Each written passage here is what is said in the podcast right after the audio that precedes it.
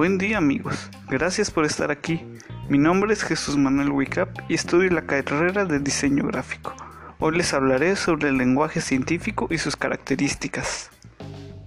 El lenguaje científico o lenguaje de la ciencia es un tipo de lenguaje formalizado y al igual que los lenguajes técnicos se caracteriza por su especificidad. Mientras los lenguajes naturales tienden hacia su diversificación, los artificiales apuntan a la universalización. Los textos científicos suelen observar las cualidades más esencialmente epistemológicas de la ciencia, universalidad, objetividad, neutralidad y verificabilidad. A diferencia del lenguaje diario o el literario, el científico pretende librarse de las connotaciones o matices afectivos.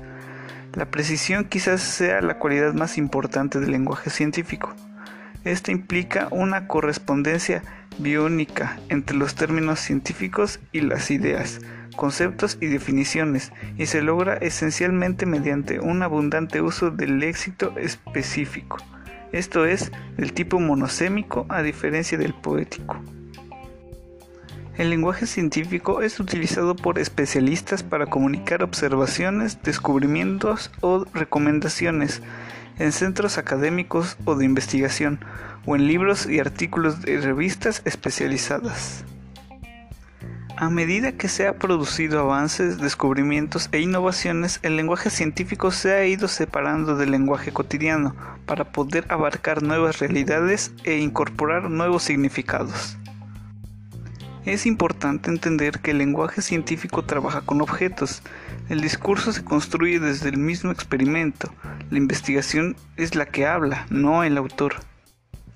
Esto conlleva una serie de formalidades que debemos tener en cuenta y que, una vez conocidas, son fáciles de identificar, tanto en nuestro trabajo como en el trabajo de los demás. Algunas de sus características son internacionalidad o universalidad trae como consecuencia escaso rechazo a la traducción o extranjerismos. hay más importancia en los glosarios.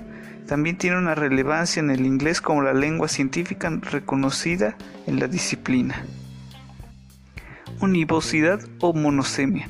Esta característica intenta excluir toda ambigüedad en los significados, permite una gran economía en el discurso.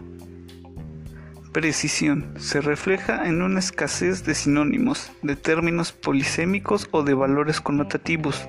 Los términos que se utilizan cumplen la función de sustituir una definición específica. Objetividad y neutralidad. En la comunicación científica, la autoría queda en un plano inferior, ya que es importante el descubrimiento científico en sí mismo, los resultados del experimento, las conclusiones de la revisión teórica, etc. Se escribe con un objetivo muy preciso, comunicar el registro y la demostración de unos hechos. Ahora algunos ejemplos de lenguaje científico. Texto de estudio científico. Introducción. Los suelos calcáreos cubren un tercio de la superficie terrestre. En el presente trabajo se determina el efecto del ácido benzoico aplicado en el suelo sobre la calidad del fruto del tomate. Desarrollo. Se tomó un terreno calcáreo y se dividió en dos partes. En una de ellas se preparó la tierra con ácido benzoico y se realizó la siembra de tomate. Se realizaron tres recolecciones en diferentes etapas de crecimiento de cada una de las partes sembradas.